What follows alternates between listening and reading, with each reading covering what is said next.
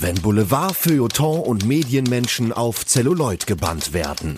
Journalistenfilme.de Der Podcast. Hallo, willkommen zurück zu einer neuen Folge von Journalistenfilme.de, der Podcast. Alan J. Pekula.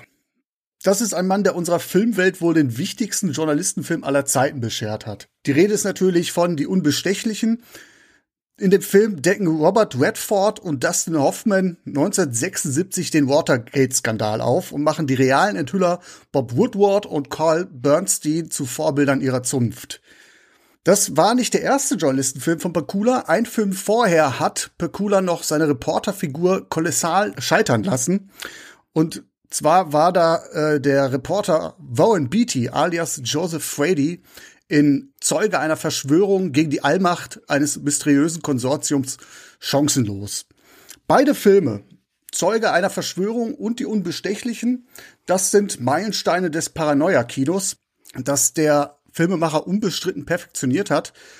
Und er traf damit auch ganz bestimmt einen Nerv, weil er diese Filme in einer Zeit drehte, in der ja, in der die Staatsallmacht nachweislich bewiesen hat, dass man ihr mal auf die Finger schauen musste. Stichwort Watergate, Vietnam und diese beiden Punkte Verfolgungswahn, Paranoia-Kino und die Rolle der vierten Gewalt spielen auch in Pekulas vorletzten Film eine wichtige Rolle. Das ist nämlich heute der Film des Abends. Wir sprechen heute über die Akte. Wie gut diese Zutaten dann in der Verfilmung von John Grisham harmonieren. Das wollen wir heute in Augenschein nehmen. Natürlich bin ich wie immer nicht alleine. Ich habe nämlich eine journalismusbegeisterte Gästin dabei und auch, wie ich ja stolz behaupten darf, eine treue Stammhörerin. Ich begrüße auf der anderen Seite der Leitung die Valerie Wagner. Hallo Valerie, grüß dich. Hallo Patrick.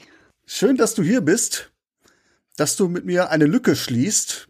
Es ist nicht unsere gemeinsame Premiere, was den Podcast betrifft. Wir haben schon einmal miteinander gesprochen und zwar äh, auf deiner Seite in deinem Podcast Hotel Emotion da ging es um die Rolle von Hotels in Filmen. Genau.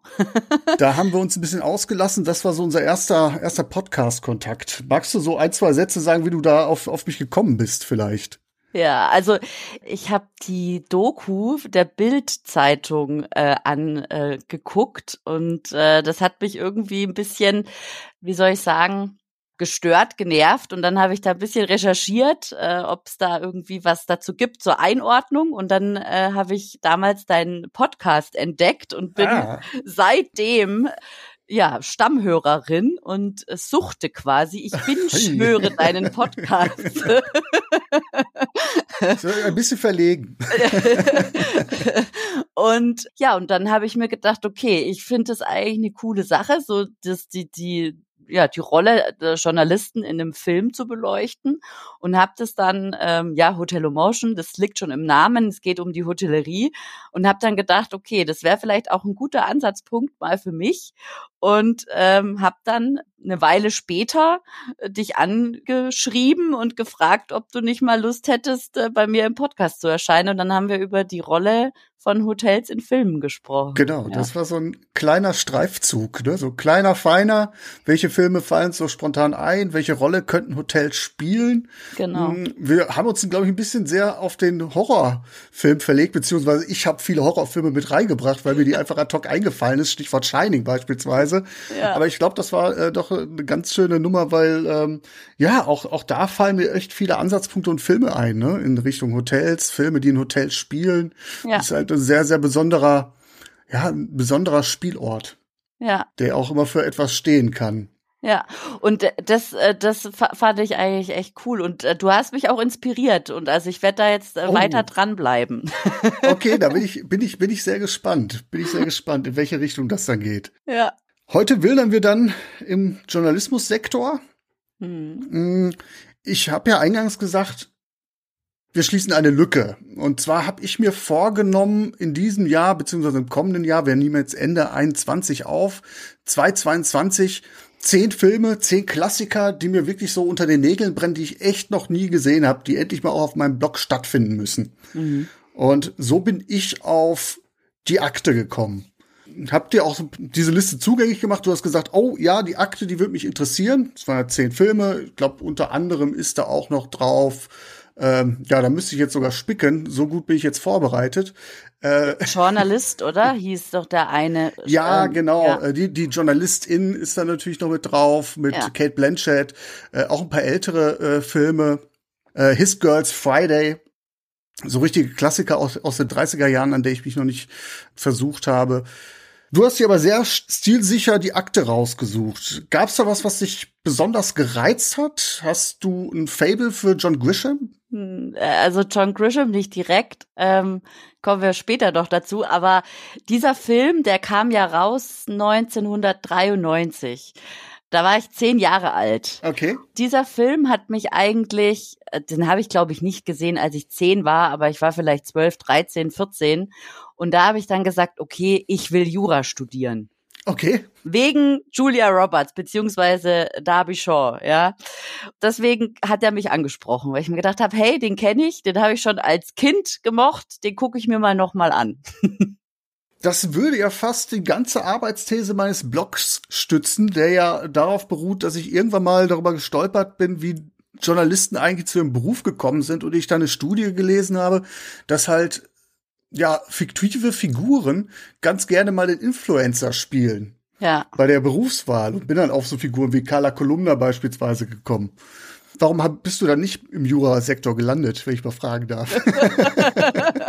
du, das, da hat das Leben mitgespielt. Äh, das hat sich einfach alles anders ergeben. Ja, ich habe dann äh, ja, es, es, es war so, ach, ich bin jetzt kein Schulabbrecher, aber ich habe äh, ich, ich hab die Fachhochschule. Jetzt kommt die Geschichte mit dem Kerbholz, ja, ja okay. Genau. Ich habe die Fachhochschulreife nicht geschafft und stand dann vor der Wahl wiederholen oder eine Ausbildung machen und ich habe mich für die Ausbildung entschieden und Jura ist halt kein Ausbildungsberuf. Okay. und Rechtsanwaltsfachangestellte fand ich dann doch zu langweilig. Ich bin dann eben ins Hotel. Und ja, so ist das nicht passiert. Okay. Aber du bereust es nicht. Nee, nee, dass alles du solche gut. klassischen Scoops wie Darby Shaw, die jetzt äh, rausfördert im Film, dass du da nicht hinterher bist. Nee, nee. Dich mit den Großen anlegst. Nee. nee, du, es ist nur lustig, dass trotz allem immer wieder äh, juristische Dinge mein, mein Berufsweg kreuzen oder auch meinen privaten Weg. Ne? Also zum Beispiel jetzt beim Blog natürlich habe ich mich intensiv mit der DSGVO beschäftigt, habe das auch zum Thema gemacht für die Hotels auf im Podcast und äh, war jetzt auch ähm, ja mit juristischen Texten zuletzt im Berufsleben befasst. Also äh, so ab und zu streift's mich noch. So ein bisschen bist du noch dran geblieben, ja. ja? Genau. Okay. Wie stehst du denn zu John Grisham? Hast du die Bücher seinerzeit gelesen? Nee, m -m. nee? ich hab die, ich kenne die alle, ich kenne den nur von von den Filmen. Mhm. Ja, also der hat ja, der hat ja auch irgendwie der Klient, die Firma, der Regenmacher, das Urteil, die Jury. Das sind ja alles Grisham Bücher und Verfilmungen, ja. Ja, die sehr erfolgreich gelaufen sind. Ja. Total, total. Ich habe aber immer nur die Filme gesehen. Ja, das ist halt uralt, das Zeug, ne? man, man stolpert da immer wieder drüber. Das, ja. das ist so. Wenn man mal irgendwie in den Vitas von den Schauspielern guckt, irgendjemand hat immer mal in so einer John Grisham-Verfilmung mitgespielt. Hm, ich finde ja zum Beispiel die Jury ja nicht ganz so gelungen, aber die Firma fand ich damals sehr klasse ja. mit Tom Cruise. Ich verbinde damit halt, ja, so solide Krimi-Unterhaltung. Ja. Nicht mehr und nicht weniger, ne? Ja. Die so in die Abgründe von Justiz und Wirtschaft und Politik blickt. Das finde ich schon immer sehr interessant. Aber es hat mich nie dazu bewegt, mal so ein Buch in die Hand zu nehmen. Ich muss gestehen, ich habe ehrlicherweise jetzt in Vorbereitung auf den Podcast zum ersten Mal ein Grisham-Buch in die Hand genommen. Ich hab's hier. Ich zeig's mal in die Kamera. Ihr, liebe Hörerinnen, liebe Hörer, ihr werdet es jetzt nicht sehen. Hab ich mir extra bei WeBuy für 1,50 Euro oder so bestellt. Ja. Sieht auch ordentlich äh, abgelesen aus. ich sag mal so, hm, es hat mich jetzt auch nicht geflasht, das Buch. So vom, vom Stil her. Nee. Ich finde, der, der Stil haut mich nicht um. Also mich auch nicht, ich weiß nicht, wer es dir übersetzt hat, aber ich habe so ein paar Übersetzungsfehler. Also wie, ja, wer es in deinem Fall übersetzt hat, weiß ich nicht, aber äh, so ein paar Übersetzungsfehler habe ich, da fehlen ja. Worte. Also ich habe mir gedacht, okay, irgendwie stimmt da jetzt was nicht. Meinst du, ist das aus dem Englischen von Christel Wiemken? Schöne Grüße an dieser Stelle hier. Ich fand, da ist mir jetzt nicht so viel aufgefallen okay. eigentlich. Ja, Was gut. mir halt aufgefallen ist, dass dieser Stil sehr, sehr nüchtern ist und sehr mhm. schwafelig, sehr beschreibend. Also Figuren immer sehr viel im direkten Dialog und Ja, es hat mich nicht gecatcht. Ich glaube, ich habe mich so, ich kann jetzt mal genau schauen, wo ich bin. Auf Seite 162 bin ich gelandet. Und ja. ich muss sagen, es reizt mich jetzt auch nicht wirklich weiterzulesen, muss ich gestehen. Ich habe immer so ein Problem mit diesen Protagonisten, ja, also dieses FBI. Mhm. Da wirst du bombardiert mit diesen Namen und dann, keine Ahnung, zwei Seiten weiter kommt er wieder und dann denkst du dir, wer war das jetzt nochmal? War das jetzt FBI, CIA oder war das jetzt irgendwie keine Ahnung, Gerichtsdiener oder was weiß ich, ja.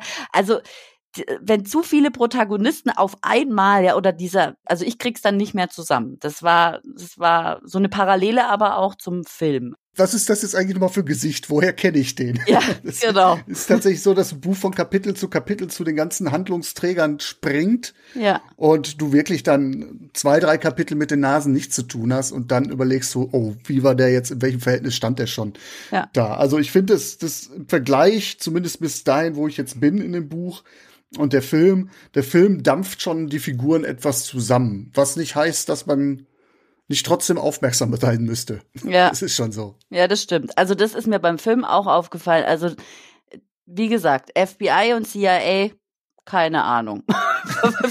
ich habe den Film auch in Vorbereitung, glaube ich, 2,5 Mal angeguckt. also, okay, ich darf dir jetzt keine Fragen zu dem FBI-Mann stellen. Nein, auf gar keinen Fall. Okay, de deswegen sind wir heute noch nicht bei FBIfilme.de sondern haben es relativ einfach. Ich fand es jetzt nur für mich sehr interessant, abgesehen davon, dass ich jetzt mit Grisham keine großen Berührungspunkte habe. Es ist halt ein Pakula-Film. Und wenn sich Pakula ein Grisham vornimmt, dann muss er, da muss er schon irgendwas drin sehen, glaube ich. Und er hat sich sehr früh um die Rechte bemüht, noch bevor der Roman fertig war. Hm. Und dazu gilt die Akte auch noch als einer der besten Verschwörungsthriller aller Zeiten. Zumindest trifft man den immer wieder in so diesen einschlägigen Listen. Deswegen und natürlich die journalistische Komponente, will nicht lügen, deswegen sind wir hier, habe ich gesagt, da war, wäre es jetzt mal an der Zeit, dass wir uns den vornehmen. Und da freue ich mich, dass ich da eine Gleichgesinnte gefunden habe, die sich dessen annimmt. Ja, das ist der dritte Roman, die Akte von John Grisham. Wann ist der erschienen? Habe ich es mir notiert. Ja, quasi, wenn er mit dem Film zeitgleich äh, fast in die Kinos gekommen ist, also Anfang der 90er Jahre. Äh, Regie führte halt eben jener Alan Pecula. Hauptrolle hast du gerade schon eine genannt. Julia Roberts, eine sehr junge Julia Roberts seiner Zeit noch. Und Denzel Washington. Ja. Der ist natürlich für uns von besonderem Interesse, weil er den Journalisten Gray Grantham, Zungenbrecher Grantham spielt. Daneben gibt es, du hast es auch schon angedeutet, jede Menge Nebenfiguren in diesem Katz-und-Maus-Spiel die dann von ähm, weiteren namhaften SchauspielerInnen porträtiert werden, die jetzt alle aufzuführen, würde jetzt, glaube ich, zu weit führen. Aber beispielsweise ist da ein Sam Shepard dabei, ein John Hurt, eine Cynthia Nixon, Stanley Tucci. Also der ist auch schon bis in die Nebenrollen hochkarätig besetzt. Magst du die Handlung kurz umreißen oder soll ich das machen? Wie machen wir das? Mach du das mal. Okay, ich versuche es mal kurz zu machen. Ja. Also, mh, der Film beginnt damit, dass zwei Richter am obersten Gerichtshof in den USA ermordet werden. Das ist die Ausgangslage. Die Behörden, die stehen so ziemlich auf dem Schlauch, weil es einerseits keine schlüssigen Hinweise gibt, wer die beiden hätte ermorden können. Andererseits auch, weil die Stimmung in den USA ziemlich aufgeheizt ist und sozusagen jede kleine Splittergruppe eigentlich in Frage käme. Also FBI und CIA wissen eigentlich nicht, woran sie eigentlich sind. Jetzt haben wir da die junge Studentin Darby Shaw. Sie wird von dem Ehrgeiz gepackt und stellt daraufhin, ganz losgelöst, Nachforschungen an. Verbarrikadiert sich in der Bibliothek, recherchiert am Computer und was sie da zutage fördert, verdichtet sie in einer Theorie. Die wird dann später unter dem Begriff Pelikanakte ja Karriere machen. Warum? Ich weiß nicht, ob wir da schon vorgreifen müssen, aber ähm, ja, es, es hat was mit einem Umweltschutzgebiet zu tun. Ich glaube, so kann man es andeuten, oder? Ja, würde ich auch sagen. Ja, und diese Akte gelangt dann über ihren Professor und Liebhaber Thomas äh, in, in den Besitz des FBIs. Und Wenige Tage später ist dann Darbys Freund Thomas tot. aus dem Leben gerissen von einer Autobombe, die sie wohl auch hätte treffen können oder sollen. Und weil sie jetzt aber davon ausgehen muss, dass das Komplott wohl bis in die höchsten Regierungs- und Geheimdienstkreise reicht, vertraut sie sich dem Journalisten Greg Grantham vom Washington Herald an. Und beide versuchen dann, nachdem sie eine Stunde brauchen, bis sie auf der gemeinsamen Leinwand zu sehen sind, kommen dann zusammen, um diese Theorie zu erhärten und tatsächlich dann auch ja publik zu machen. Und in dessen Zuge müssen sie sich dann einigen Angriffen der Verschwörer erwehren. So würde ich das mal grob zusammenfassen, ohne in jeden in, in jede Einzelheit einzusteigen. Wie immer auf den Punkt. Hast du keine Ergänzung?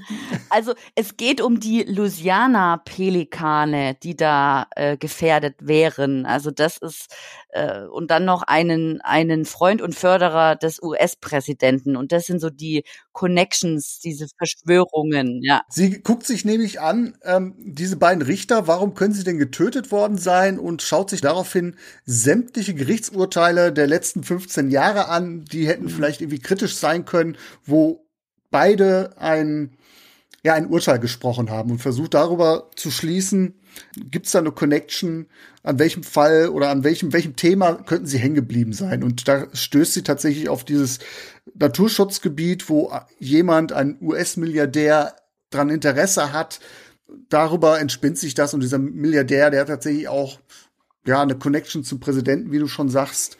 So ganz muss ich jetzt aber ehrlich gestehen, ob der Präsident immer eingeweiht war oder ob der einfach auch ja, einfach nur diese Bekanntschaft pflegt und es gibt ja dann noch so einen undurchsichtigen Berater vom Präsidenten, der ihn versucht also von allem fernzuhalten, beziehungsweise der hat da auch ein paar Aktien im Feuer. Das ist schon sehr komplex. Ja, das stimmt. das ist so. Wie fandst du den Film denn generell? Also, die Faszination, die ich hatte, als ich ihn mit 14 sah. Ja.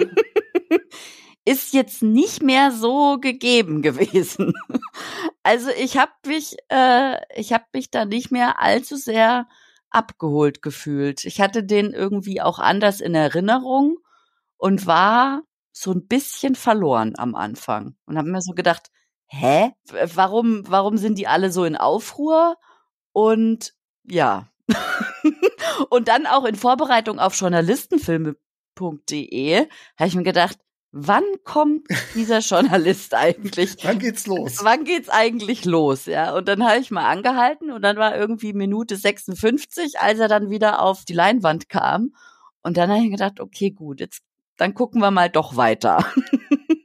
Tatsächlich siehst du ihn ja schon in der ersten Einstellung, ne, den ja. Journalisten. Du mhm. weißt es eigentlich aus der Handlung noch nicht, dass er Journalist ist, weil ich glaube, es wird gar nicht gesagt, aber weil du weißt, dass Denzel Washington den Journalisten spielt, ist dir das klar. Aber bis dahin spielt er ja sehr lange keine Rolle. Und warum der da von vorne rein da steht und äh, neben dem Richter über äh, die aufgebrachte Menge, Menschenmenge aus dem Fenster dann schaut, das erschließt sich nicht so wirklich. Also man, man weiß, okay, er hat, er ist erst mit den mit den wichtigen Leuten verbandelt. Ich glaube, das soll diese Szene ausdrücken, aber ja. so richtig in die Handlung greift er sehr, sehr spät ein, das stimmt schon. Ja, ja am Anfang sagt Rosen Rosenberg, oder wie spricht, wie spricht Rosenberg, man das ja, Rosenberg. Das, das ist einer der Richter, mit genau. der wirklich im Rollstuhl sitzt, wahrscheinlich die ja. 90 schon lange gerissen hat und eigentlich kurz vorm Abnippeln jetzt mal salopp, salopp gesagt steht, ja. wo man sich eigentlich fragt, ja, warum sind die Leute denn so ungeduldig, die Verschwörer, und müssen den jetzt noch um die Ecke bringen? Das dauert doch keine Wochen mehr, bis der das Zeitliche segnet. Ne? Genau. Und der sagt irgendwie, äh, ihren letzten Artikel fand ich toll oder so irgendwie oder ah, hat ja, mir gut stimmt. gefallen. Ja. Und dann habe ich mir gedacht, ah ja, das ist der Journalist. Okay, cool, jetzt geht's los. Haben wir mit einem Satz vorgestellt. Ja, genau. dann war der weg eine Stunde. Also irgendwie, ja. Ich muss sagen, mich hat's schon am Anfang abgeholt, weil äh, ich wollte schon wissen, warum da Richter ermordet werden, die sowieso bald das Zeitliche segnen. Ja. Der Film schafft es auch lange, die Auflösung zurückzuhalten. Man, man, man bekommt zwar alles das mit, was wir jetzt gerade erklärt haben, dass der Präsident wohl auch verfangen ist oder befangen ist, dass der auch ein Interesse hat, dass die Hintergründe nicht, nicht aufgedeckt werden. Das wird schon sehr lange versteckt gehalten und dies wie, wieso, warum, das wird erst zum Schluss klar. Hm. Und die Figuren selbst, die haben auch immer einen Wissensvorsprung. Die wissen anscheinend, worum es geht, nur wir nicht. Wir wollen wissen, was in dieser vermaledeiten Akte steht. Ja, genau. Und ich finde, das schafft schon Pecula sehr gut aufrechtzuerhalten, auch sein Paranoia-Kino auferstehen zu lassen. Also diese Verschwörung, die es da gibt, die ist schon, die ist schon greifbar, weil du siehst die Leute ja nie, die so richtig damit betraut sind. Du weißt nicht, wie groß ist diese Bedrohung eigentlich. Klar, du siehst permanent diese, diese Regierungskreise, aber du weißt nicht, woher kommen jetzt tatsächlich diese Angriffe. Wer ist das? Ja. Ne, das, das finde ich, das schafft der, schafft der Film ganz gut. Und mir fallen auch ehrlicherweise nicht viele Journalistenfilme ein, so spontan, die das ähnlich gut machen. Vielleicht so noch so, mm, so The Insider, wo auch lange Zeit eine Bedrohung anhängig ist, aber du weißt nie so wirklich, warum, wer sind die Hintermänner. Da ja. gibt's Angriffe, aber derer kann man sich nicht erwehren, weil diese Angreifer unsichtbar sind. Und ich finde, das schafft der Film in äh, einigen Szenen sehr, sehr gut. Ja. Ja, das stimmt, das stimmt. Also die Spannung aufrechterhalten, das auf jeden Fall. Ja, da muss dir recht geben. Deswegen bleibt man auch dran. Also das ist schon, schon gut gemacht. Ich muss aber auch dann bei dir dann, glaube ich, da einstimmen, was du so fühlst. Die Anspannung hält der Film nicht durchgehend. Also es gibt einige klasse Szenen, wie ich finde. Also beispielsweise, wenn Julia Roberts total verloren durch die Straßen von New Orleans geistert um sie herum ist, ich glaube, Mardi Gras ist dies, dies, dieser Karneval in ähm, New Orleans, ne? Und sie irrt da durch die Gassen, ist also nicht alleine und muss aber immer ständig fürchten, dass trotz der ganzen Leute, die um sie herum sind, ihr irgendwas passieren muss. Ja. Oder später bekommt Pacula, die Szene kann er sich nicht nehmen lassen. Das ist dann sicherlich auch eine Ehrerbietung an die Unbestechlichen, ähm, wo sie dann gemeinsam vor irgendwelchen Verschwörern Darby und Gray durch eine Tiefgarage hetzen.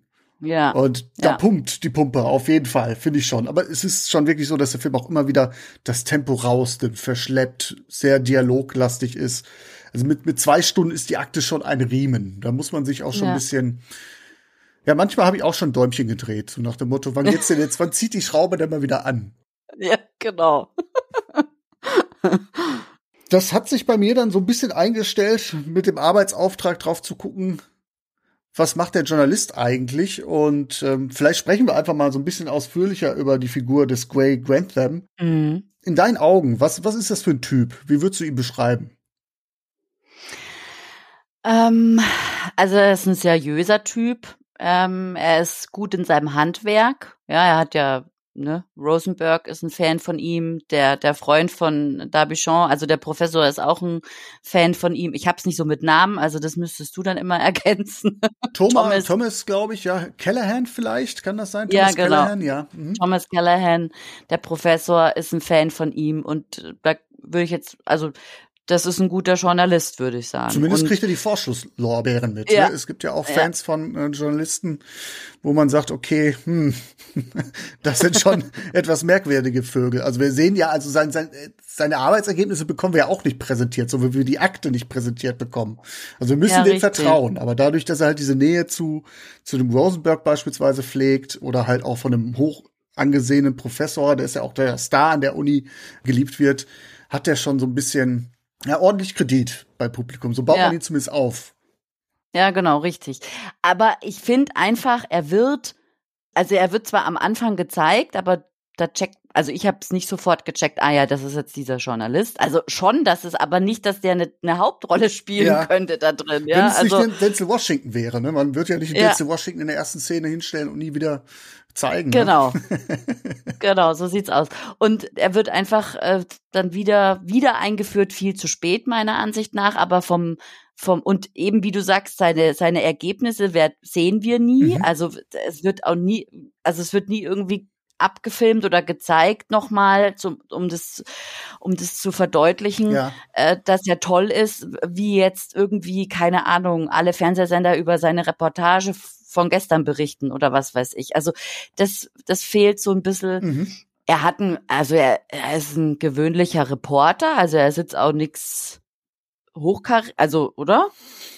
Also ich glaube, dass der Film gerade mit dieser Eingangsszene zeigen will, dass Grantham ein Mann ist, der auf der richtigen Seite steht Bildlich, mhm. aber auch faktisch, weil er ja an der Seite von Rosenberg auftritt, der ja vor dem Hintergrund, müssen wir ja annehmen, unlauterer Interessen sterben muss. Mhm. Und dementsprechend glaube ich schon, mm, dass er da ein gewisses Gewicht haben soll. Was das Ganze, glaube ich, abschwächt, und das ist dann ein Unterschied zum Buch, ist, dass er im Film für eine Zeitung arbeitet, der Washington Herald. Ja. Und das ist ja eine fiktive Zeitung. Ja. Und im Buch ist es tatsächlich die altehrwürdige Washington Post. Ja. Und da wird deutlich, dieser Mann ist tatsächlich ein Fackelträger oder ein Nachfolger von den legendären Bob Woodward und Carl Bernstein. Ja. Also ich glaube, der Film will das schon irgendwie deutlich machen, aber er schafft es nicht, diesen Mann, wie du sagst, bedeutend zu zeigen, warum er wie so ein normaler Reporter rüberkommt. Ja, genau. Ja, und also, und äh, er ist aber auch bekannt, weil man vertraut ihm. Also er ist auch vertrauensvoll, wird er dargestellt, weil ja auch äh, so Whistleblower ihn kontaktieren. Also es gibt ja diesen einen, äh, wie hieß er noch, Garcia mhm. nennt er sich, der ihn ja kontaktiert. Das hängt ja auch alles mit dieser Akte so ein bisschen zusammen. Darauf kommen die aber erst im Laufe ihrer Recherchen dann ja. oder seiner Recherchen, ja. Und so wirkt er auf mich. So ist dem seine Figur. Also der ist vertrauensvoll, gut, etabliert, steht auf der richtigen Seite, hat Kontakt zu obersten Bundesrichtern. Mhm. Also ist ein guter Mann, sag ich jetzt mal. Genau, dieses Integre, das, auch wenn man jetzt nicht weiß, woher, worauf stützt sich sein, sein Ruhm, das Integre kommt schon raus, finde ich auch. Du hast ja. ja. nicht nur diese Vertrauensperson, die an ihn herantritt, dieser Whistleblower, von dem man ja erst erfährt, dass beide Geschichten so ein bisschen ineinander spielen. Es gibt ja auch, glaube ich, eine kleine Szene in einem, ganz am Anfang, wo man ihn so das erste Mal sieht, in einem Diner, wo er einen Polizisten trifft und ja, genau. er sagt so, hast du was für mich? Und trinken zusammen Kaffee und liegt da ein paar Infos. Und ich meine, letztendlich tritt ja auch Darby an ihn heran, weil er einen gewissen Ruf genießt ja. als integrer Reporter. Genau, weil der Thomas ihm halt, also war ein Fan von ihnen oder so irgendwie, sagt er, oder hat sie gern gelesen oder so, sagt sie genau. ja auch. Ja, genau. Und das ist auch interessant, weil das mit dem Polizist und dem Kaffee, das hatte ich gar nicht mehr im Sinn im Film sondern da hatte ich nur den, den ähm, Hausmeister im Weißen Haus im Sinn. Und im Buch haben der Polizist ist der Sohn vom Hausmeister im Weißen Haus und der Polizist guckt immer, dass nichts passiert und dann und dann äh, arrangiert er ein Treffen mit dem Hausmeister und dem und dem Journalist. Genau, das ist das im Buch, genau. Da hast du so eine Vermittlerposition quasi. Ja. Genau, und im Film sind es zwei unterschiedliche, habe hab ich so in Erinnerung. Ja, ich glaube, das ist so ein Ding, wo das der Film so ein bisschen die Figuren reduziert an der Stelle. Was ich aber ja, auch genau. nicht uninteressant finde, weil wenn wir vielleicht mal ganz nachher noch mal, noch mal ein bisschen aufs Buch zu sprechen kommen, ganz kurz, gerade diese Sequenz, die du angesprochen hast, die finde ich auch im Buch sehr, sehr merkwürdig. Ja. Ja. Lass ich jetzt mal ein bisschen außen vor, weil ich mich auf den Film konzentrieren will. Und da muss ich sagen, so wie er mit Quellen umgeht, das ist schon, ja, ich habe den Begriff mehrmals benutzt, integer. Ne, dass er auch immer ja. sagt, so pass auf, ich verspreche Ihnen, wenn Sie mit mir reden, ich gebe die Quelle nicht preis. Wenn mhm. Sie mit mir sprechen, bleibt das alles vertraulich. Ich sichere Ihnen Anonymität zu und eher gehe ich ins Gefängnis. Da weißt du, Rums, das ist ein Mann von Wort. Ja, ja. Das ist der Anfang. So, so lernen wir ihn ja kennen. Es dauert ja eine geschlagene Stunde, bis sie Darby und Gray auf einer, auf, in einer Szene zu sehen sind. Hm, was sagst du denn zu seinen Arbeitsmethoden? Ja, also was mir da so aufgefallen ist, dieser Garcia kontaktiert ihn ja anonym und der will ja auch nicht nachverfolgt werden und das macht er dann trotzdem. Also er sichert sich, er sichert sich ja dann schon ab, ja, und hat ihn ja dann auch vor der Linse. Also ich meine, der, der stalkt ihn ja quasi und und kennt dann ja auch genau. quasi seine, seine Identität, weiß, wie er aussieht, hat ihn auf dem Foto. Und ich meine, einerseits kann ich das schon verstehen, dass man das auch möchte, weil man ja auch ja Belege haben will oder ich weiß es nicht, ja, oder weil er, weil er irgendwie angebissen hat und dann halt äh, irgendwie das rauskommt, dass dieser Garcia auch so ein bisschen äh, ein Angsthase ist und auch unter Druck ist und gar nicht gefunden oder nicht, sich nicht sicher ist, ob er sich ihm wirklich anvertrauen möchte. Und als Journalist wittert er halt eine Story mhm. und bleibt da dran. Also er hat schon auch jetzt Wadenbeißer wäre wahrscheinlich zu viel gesagt, aber er ist schon hinten dran. Also er will eine Story haben. Ja, muss sich einerseits auch absichern, hat er das da, mit wem ja. hat das eigentlich zu tun? So verstehe ich es auch, dass es einerseits legitim ist. Ähm, heutzutage wird man wahrscheinlich einfach die Nummer in der Rückwärtssuche im Internet eingeben, da müsste man keine Fangschaltung einrichten. Ne? Das ist, ja. ist ja die erste Frage von diesem Garcia. Wird dieser Anruf zurückverfolgt und er guckt in die Kamera oder an der Kamera vorbei und sagt so, nein. und wir wissen, okay, der Herr Lunke, er ist schon, er ist schon irgendwo mit allen Wassern gewaschen, hat man trotzdem den Eindruck, wenn er dann ja. arbeitet. Hm, das geht ja dann auch weiter mit, du hast es angesprochen, dass er sich mit der Kamera auf die Lauer legt in einem späteren Fall, da ist Darby schon an Bord, begeht er auch einmal Urkundenfälschung, erinnerst du dich? Hm, in nee. dieser Kanzlei, wo sie versuchen, an die Liste der möglichen Praktikanten zu kommen, die eventuell, Ach, ja. wo er dann ja. zur Vorzimmerdame geht und sich ausgibt als äh, weiß ich nicht was, um an diese Namensliste zu kommen. Ja, ja, richtig. Also da ja. ist er schon, also wie das oft in so Filmen ist, ein klassischer Schlüffner, finde ich. Ne? So, ja. so detektivisch unterwegs. Das sind ja so, ist ja so ein Rollentypus, den Journalisten halt oft in Filmen annehmen. Ne? Und das ja. ist dann auch so ein bisschen, wo ich jetzt sage, okay, hier kommt die, hier kommt die Realismuskeule. Das ist, glaube ich, ne, ein ziemliches Zugeständnis an Spannungskino. Leuten hinterher zu schnüffeln, lässt sich spannender und interessanter inszenieren, als jemand zu zeigen, der ja eigentlich das, was Darby Shaw macht. Akten wälzen und Querverbindung ziehen. Also ja, eigentlich macht ja. sie ja die ganze Arbeit, oder? Ja, richtig, ja, das ist so. ja. Allein also diese, diese, diese Transferleistung, die sie da macht, wirklich diese sämtliche Gerichtsurteile durchgehen. Das ist ja eigentlich das, wovon man ausgehen müsste, dass das die Aufgabe eines Journalisten ist, wenn er dann mhm. investigativ mhm. arbeitet, beispielsweise finde ich interessant einfach, dass, also gut, es liegt wahrscheinlich daran, dass Grisham halt Jurist ist und sich wahrscheinlich stärker dann für seine juristischen Figuren interessiert als für seine journalistischen. Ja. Wobei ich mich dann frage, was hat er dann tatsächlich für eine Funktion? Ja, also das finde ich auch, das kommt nicht so ganz raus, ne? Also dadurch, dass das alles so passiert, was passiert, diese diese Morde und auch die Gefahr, in der sich Dabichon befindet, wird schon klar, dass sie was aufgedeckt hat oder was angesprochen hat, was so den hochrangigen mhm. Politikern nicht schmeckt, ja. Und also es ist was, was, was von öffentlichem Interesse ist im Grunde. Also wenn man den Film guckt, dann wird es schon klar. Aber es ist, es wird im Laufe des Films klar, warum, mhm. warum die da so hinten dran sind. Aber es ist nicht ah ja, klar, das ist ein Skandal, das, dem muss jetzt nachgegangen werden. Also das finde ich so, das ist so ein bisschen unterschwellig einfach, die, ja, so unter der Oberfläche habe ich das Gefühl. Meinst du, dass Aber er so ein bisschen für die Einordnung noch zuständig ist? Ja, genau. Okay. Also, ja. Ja, stimmt. Er ist tatsächlich an ein, zwei Stellen dabei, wo er dann tatsächlich das Hintergrundwissen hat, was halt eine Jurastudentin bei aller Recherche, die sie leistet, wahrscheinlich nicht wissen kann, weil er halt die Insider-Infos hat. Das stimmt schon. Ja. Ja. Ja, und er ist letztendlich, du hast es ja gesagt, sie hat etwas von öffentlichem Interesse, ja. aber sie kann dies öffentliche Interesse nicht in Öffentlichkeit ummünzen, weil sie ja. ist nur in Anführungsstrichen die Jurastudentin. Warum sollte man ihr was glauben? Da muss dann jemand kommen, der nochmal sozusagen ein Verstärker ist. Jemand von einer genau. traditionsreichen Zeitung, der die nötige Glaubwürdigkeit mitbringt, und letztendlich ist Grantham ja auch derjenige, der nachher die Geschichte publiziert. Ja. Und nicht nur die Lorbeeren einheimst, sondern sozusagen ja derjenige ist, der dann nachher als Reporter gefeiert wird im Fernsehen. Mhm. Und das finde ich, das zelebriert der Film zu wenig, zu kurz und zu unauffällig. Ja, okay. Also das und plötzlich ist dann fertig.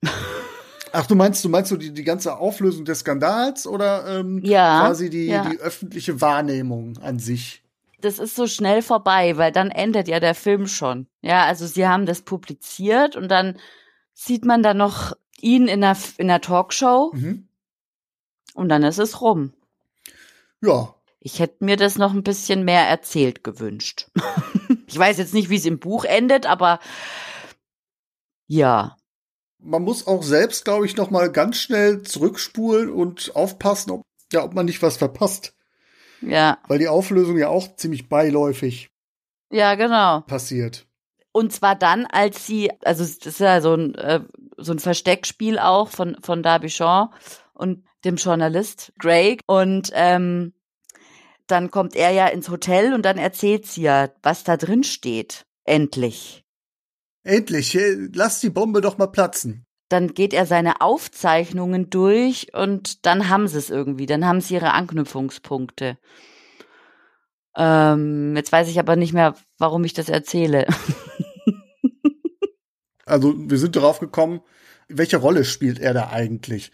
Ist er eigentlich mehr als nur ein, ich sag mal, das Gesicht, das nachher die Publicity erzeugen kann, oder ist er mehr? Und ich glaube tatsächlich, dass er ein dramaturgischer Schlüssel ist, natürlich, damit wir ein, ein, ein Duo zeigen können, damit Mhm. Darby auch jemanden hat an ihrer Seite und tatsächlich diesen Verstärker an ihrer Seite und nochmal halt auch die vierte Gewalt quasi als wichtige Säule der Demokratie. Das ist das Einzige, was quasi, ich meine, alle anderen sind ja korrupt.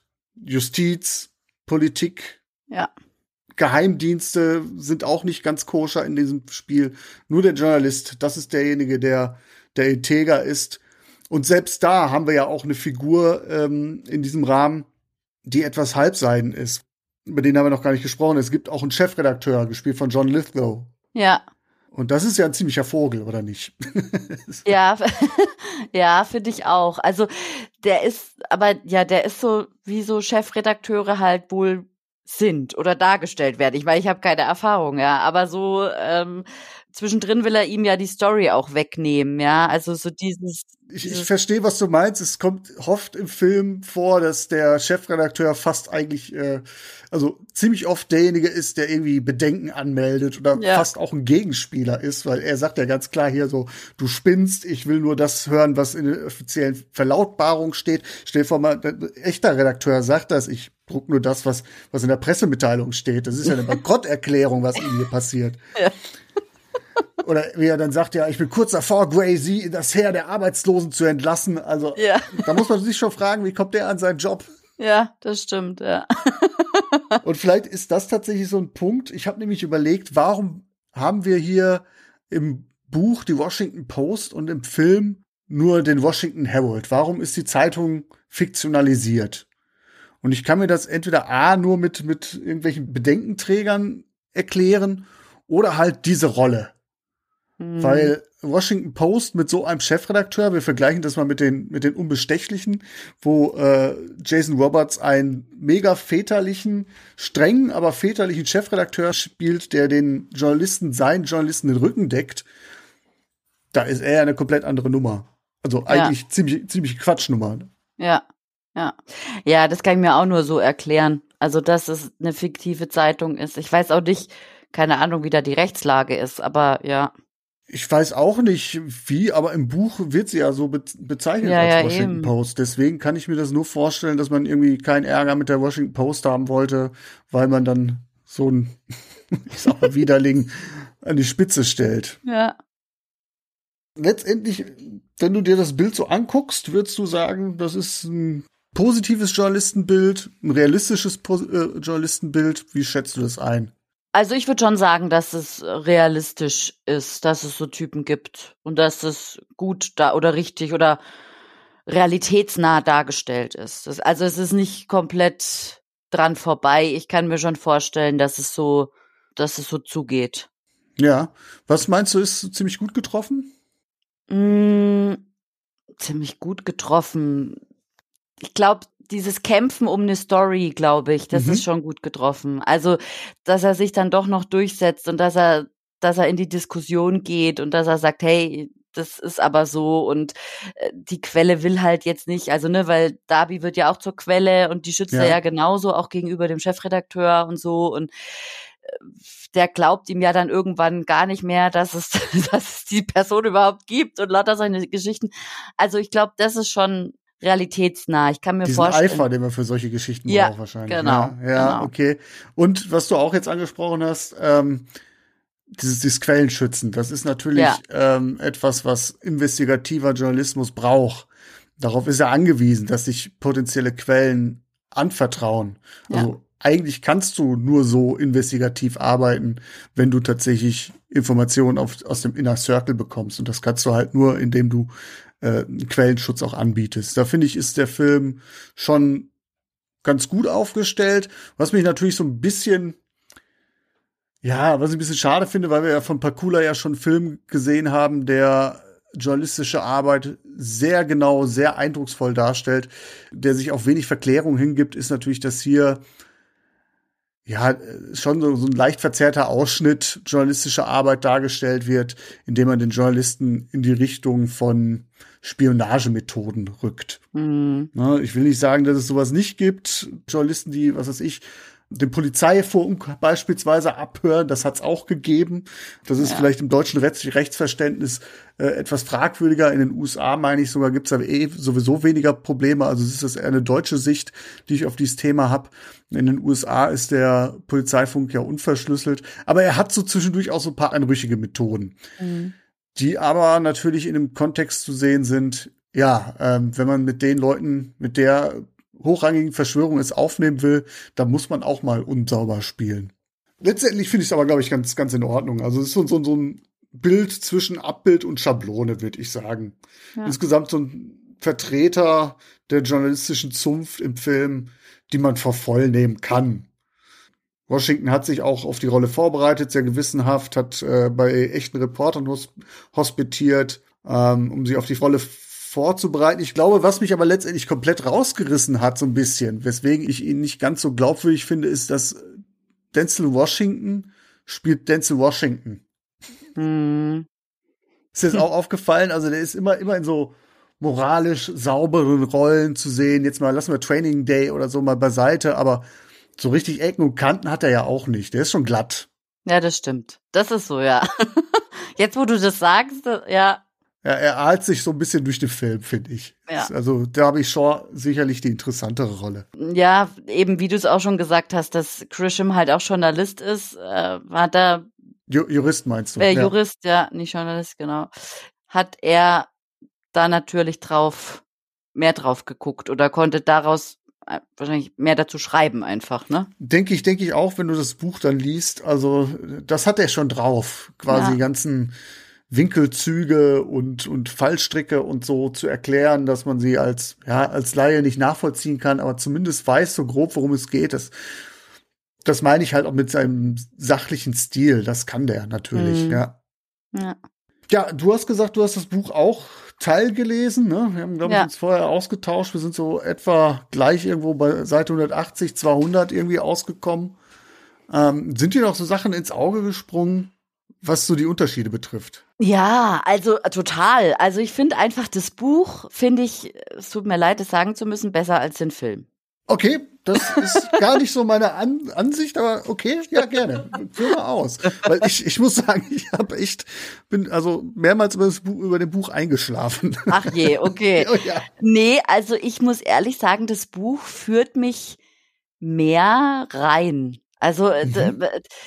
Der Film beginnt mit diesem mit diesem Schlauchboot und dann plötzlich mit diesen mit diesen Demonstrationen und dann sind wir plötzlich bei diesem Richter und dann steht da hinten dran äh, der Gray und äh, im Buch ist es halt irgendwie der älteste Mitarbeiter und da wird es noch mal so ein bisschen erklärt, warum, weshalb, wieso jetzt da diese Aufruhre sind, ja. Mhm.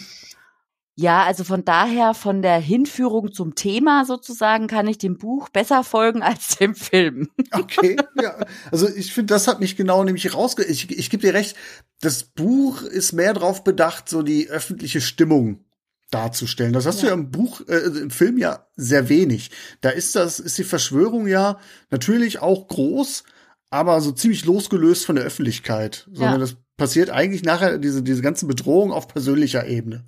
Und das Buch führt schon sehr weit aus, welche Kräfte zehren eigentlich gerade an der Gesellschaft. Ja.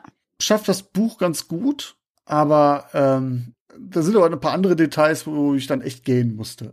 Ja, ja, es ist schon langatmig. Es ist halt ein amerikanisches, also es ist halt von einem Amerikaner geschrieben, die schmücken halt gern aus und beschreiben blumig und so weiter, das schon, ja. Aber du, also was genauso gleich schlimm ist im Film wie auch im Buch, sind FBI und CIA. Also da bin ich irgendwann mal, habe ich gedacht, Die du nicht los, nee. nee ich, ich check's nicht mehr. Ich bin, glaube ich, zu blöd. Ich weiß es nicht. Aber hä, wer war denn nee, das jetzt? Definitiv nicht. Ich habe da auch hart meine Probleme gehabt, weil dann gibt's, also da treffen sich zwei Leute im Hinterzimmer, besprechen irgendwie eine Info. Dann ja. wird sie weitergesteckt zur nächsthöheren Ebene die nächste Ebene überlegt, was präsentiert sie jetzt dem Präsidenten. Ja. Dann gehen sie zum Präsidenten. Dann kriegt äh, der FBI-Mann XY äh, den Marsch geblasen vom Sonderberichterstatter des Präsidenten, weil er unbedingt wissen will, wer ist jetzt eigentlich verantwortlich, jetzt schafft doch mal da hier Impfungs dran, Jungs. Dann ja. geht's darum, dass diese, dass diese Order vom Präsidenten auf die Sub-Ebenen, äh, äh, die Untergebenen verteilt werden, die dann loslaufen müssen und dann,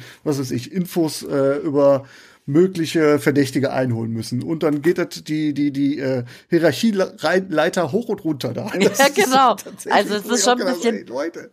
verrückt, wirklich. Und, und äh, da, dann auch dieser, dieser äh, Cole Fletcher oder auch der Cole Fletcher heißt er, glaube ich, ne? Ja, der, genau. Das, das ist der Berater vom Präsidenten, der ja. irgendwie wie, wie, so ein Teufelchen immer auf der Schulter sitzt und ja. der eigentliche Machthaber ist, ne? Ja. Der, der das im Oval Office das Sagen hat quasi das Krebsgeschwür. Ja, und der Präsident, der wird irgendwie, also in einer Szene habe ich gedacht, yes, das Gott, was ist denn das für ein Präsident? Ja, also wie wird er das dargestellt? Als Marionette wird er dargestellt und dann wie er seinem Hund irgendwie beibringt, irgendwie sich zu drehen, ja, und ich so, im Oval Office, hallo, dort regierst du, was machst du denn da? Kannst du das nicht irgendwie in deiner Freizeit machen? Ja, also und okay, auch, das äh, ist äh, vor Bush und äh, Trump gewesen. Ne? Ja, ja, ja, das stimmt. Ach je.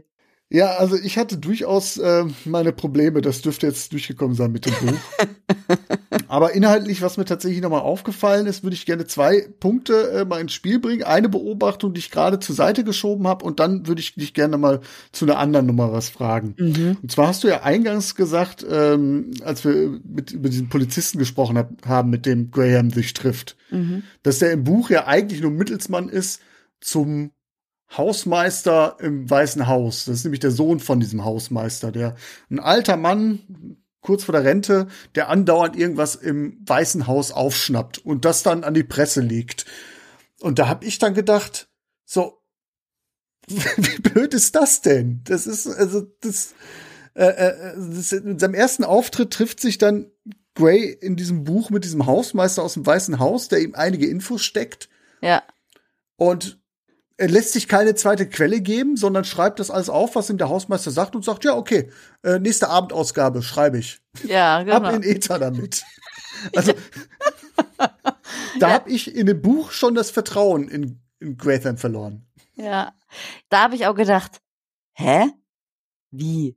Der erzählt es dem und der andere schreibt es einfach auf und dann wird es veröffentlicht. Ja, zumal der Hausmeister sagt, ja, ich habe nur die Hälfte aufgeschnappt, aber das, was ich aufgeschnappt habe, das sage ich dir und er, ja, okay, nächste Ausgabe halte ich, halte ich die Titelseite frei. Ich ja.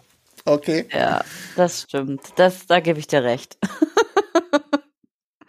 also mehr kann ich dann leider zu der Figur nicht Erhellendes sagen, was den Vergleich betrifft, ähm, weil es mir dann so gereicht hat. Aber Hast du? Hast du noch was? Also dieser Hausmeister wird ja auch irgendwann mal dann beurlaubt, als es dann ganz schlimm wird. Aber im Film, der ist ja dann irgendwann okay. mal weg vom Fenster und darf dann nicht mehr Sachen abstauben und lauschen.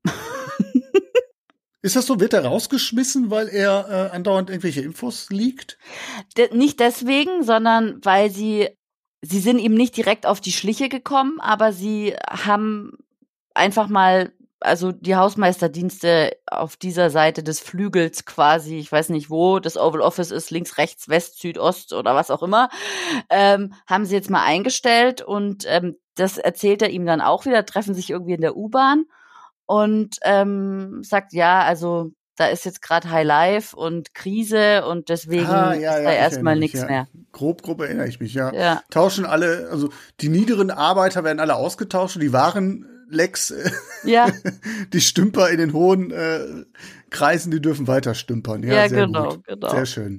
Auch ein schöner Kommentar. Ja, vielleicht abschließend eine Nummer, die tatsächlich offenkundig ist als Unterschied. Und da wollte ich fragen, wie du das so siehst, ist, ähm, im Buch kommen sich ja Darby und Gray etwas näher. ja. Das findet im, im Film ja nicht statt. Oder siehst du das anders? Also es findet, äh, nee, es findet im Film nicht statt und ich finde es auch sehr gut, dass es im Film nicht stattfindet, weil ich finde es total bescheuert. Ähm, es wird nur am Ende, als sie dann im Exil äh, ihm im Fernsehen zuguckt, ja, und, und so genau, Darby muss verschwinden. lächelt. Genau, sie, sie muss verschwinden, weil äh, sie quasi um ihre Sicherheit für, fürchtet und äh, der Reporter darf sich feiern lassen. Genau. Ja, genau, genau. Also das ist schon mal so, wie sie reagiert und dann so hihihi, so lächelt, ja, und so. Mhm. Da denke ich mir, ah ja, okay, die haben was miteinander. Ich habe das jetzt im Buch noch nicht so mitbekommen, aber ich finde das, also das ist so eine Unart. Also ich meine, Darby hat die ganze Arbeit gemacht, sie hat es aufgedeckt, sie hat es hingeschrieben, ähm, wird als Opfer dargestellt. Ich meine, gut, ja, wann ist der Film gedreht worden? 1983 oder rausgekommen 1984 oder so? Nee, Äh, äh, 93. 93, ja. 90, Mhm. ja, genau. Und, äh, und da war das vielleicht so mit den Frauen. Aber, also das hat mir auch nicht gefallen. Nee, so diese Opferrolle von der, ne, so. Ja, sie muss nachher gerettet werden. Also ich Ja. finde, sie ist nicht ganz so schlimm wie in äh, anderen Filmen, aber man merkt tatsächlich, dass das Buch von einem Mann geschrieben worden ist. Ja, finde ich, finde ich auch schon allein die Tatsache, dass sie halt die junge Geliebte eines, eines Professors ist, also diese komplette Sex-Fantasy, ne, Mhm. der, der, der reife Mann, der, der sich die jungen Dinger äh, in der Universität zurechtlegt, sprichwörtlich. Also das war auch schon äh, etwas merkwürdig. Dadurch, dass sie natürlich ähm, viel vorantreibt, die Hauptarbeit macht, das ist schon aller Ehren wert. Da gäbe es, glaube ich, auch andere Filme, aber ist schon tatsächlich so, dass sie nachher wenig davon hat. Ich weiß gar nicht, ob sie, sie hat ja noch nicht mal irgendwie, ähm, ja, sie muss ja ihr Leben aufgeben, ne? mhm, genau. Während also der sie hat, Reporter, der kann sich feiern lassen und sie muss, also sie gibt ihr Leben auf, weil sie sicher sein will. ist quasi die Märtyrerin, ja. Ja, Mhm. genau. Aber eben, also so die Darstellung der Frau in äh, oder ja, der der Frau finde ich jetzt nicht so. Prickelnd. Ich, ich meine, ich, ich finde es ja gut, dass es jetzt keine Beziehung gibt. Klar, sie wird irgendwie, man kann sich das erschließen so ein bisschen, weil sie schon irgendwie viel durchgemacht haben. Ich finde, es ist, mh, also ich finde sowieso so Liebesbeziehungen etwas abgeschmackt. Hätte für mich das ja gar nicht gebraucht in diesem Film. Hm. Deswegen finde ich die Entscheidung ja gut.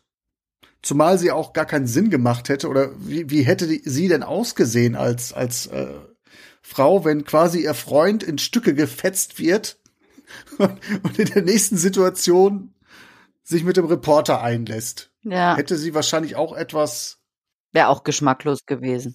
wo die Liebe hinfällt, alles klar, aber äh, wäre tatsächlich auch mit einem Geschmäckle versehen gewesen. Ja, richtig. Ich finde aber der mutmaßliche Grund, der tatsächlich dazu geführt hat, dass man die Beziehung nicht in den Film genommen hat, das ist der falsche. Und zwar gab es wohl Diskussionen darüber, ob man ein Publikum ein ähm, Pärchen mit unterschiedlichen Hautfarben hätte Ach. zumuten können. Ach was. Genau, ja, das war so, ich glaube, Denzel Washington hat das angemerkt, äh, das würde dem Publikum wahrscheinlich nicht so schmecken. Krass. Ist, äh, natürlich dann vielleicht die falsche Entscheidung, auch wenn sie inhaltlich nicht verkehrt ist, weil sie dramaturgisch, glaube ich, etwas äh, kaputt gemacht hätte. Ja. Also du sagst, das Buch ist besser grundsätzlich. Du wirst es auch noch weiterlesen. Ja, also ich werde es zu Ende lesen, denke ich. Ja. Ja, gut, das ist. Äh, Und den Film dann nochmal angucken. Vielleicht kriegt es dann mit diesen Protagonisten hin, mit diesen FBIs und CIAs. ich finde den Film ja besser als das Buch und ich finde den Film auch an sich grundsolide spannend. Es ist lange nicht so packend wie die Unbestechlichen, das definitiv nicht. Im Grunde genommen, wenn man mal ehrlich ist, so die ganze, die ganzen Zutaten, ist die ganze Nummer ja auch ein Watergate-Whip-Off, ne? Ja. der Präsident, der irgendwie Dreck am Stecken hat, der Reporter, der da hinterher recherchiert, Washington Post, Washington Segment, also Nicht, dass es eins zu eins so ist, aber es gibt doch einige Parallelen und das zeigt ja schon eigentlich, ja, das, das, das echte Leben ist eben durch fast nicht zu toppen. Ja, ja. das ist so. Also ich, ich gebe auch eine Schauempfehlung für den Film, aber mir gefällt das Buch einfach besser. Dann noch die Leseempfehlung hinterher. Ja, genau. ich bin da aber auch ein Banause. Ich, äh, wenn, ich, wenn ich lese, dann meistens zu Sachbücher. Ich bin sehr schwer zu packen, wenn es dann um fiktive Stoffe geht. Interessant, okay. dass es bei Filmen dann andersrum ist. Ja, stimmt. ja gut, ich glaube, wir können die Akte schließen. Was meinst du? Hast du noch was? Ich will ja natürlich nicht, äh, das, das Schlussplädoyer will ich dir nicht nehmen. Nee, alles Als gut. Fast, fast Juristin. wir, wir haben eigentlich alles äh, abgefrühstückt, was, was ich auch drin haben wollte, sozusagen, was das ich loswerden Protokoll wollte. ist damit auch äh, angenommen und ausgeführt. Sehr genau, gut. genau. Ja, wunderbar. Ja, dann Valerie, ich danke dir. Ich hoffe, es hat dir einigermaßen Spaß gemacht, den Film mal auf Herz und Nieren zu prüfen. Total. äh, wobei ich natürlich sagen muss, ähm, ich werde mir das äh, jetzt durch das Gespräch werde ich noch mal anders drauf gucken, glaube ich. Ich lerne ja immer was jetzt. dazu. Ich hoffe, du hast dir den dann auch besorgt und musst den jetzt nicht andauernd ausleihen. Nee, nee, so. ich habe hab mir den besorgt. Ja, mir wahnsinnig viel Spaß gemacht. Gerne wieder. Vielleicht ja. kommt da noch mal was. Vielleicht Zwinker, Zwinker, Zwonker. Würde mich sehr freuen. Mir jetzt auch sehr viel Spaß gemacht. Vor allen Dingen, weil ich ja äh, Fangirl bin sozusagen. ja, Gut, dass cool. man die Kamera nicht sieht, dass ich jetzt hier erröte. ja, hat mir auch wahnsinnig viel Spaß gemacht. Hm? Schön. Gerne, gerne wieder. Ja, und äh, wenn euch, liebe Hörerinnen, liebe Hörer, das auch Spaß gemacht hat, dann freue ich mich natürlich wie immer über ähm, Feedback, Social Shares, Bewertung bei iTunes, alles, was man so machen kann, um äh, die frohe Kunde kundzutun, würde mich auf jeden Fall sehr freuen. In diesem Sinne, danke fürs Zuhören, bis zum nächsten Mal. Tschüss.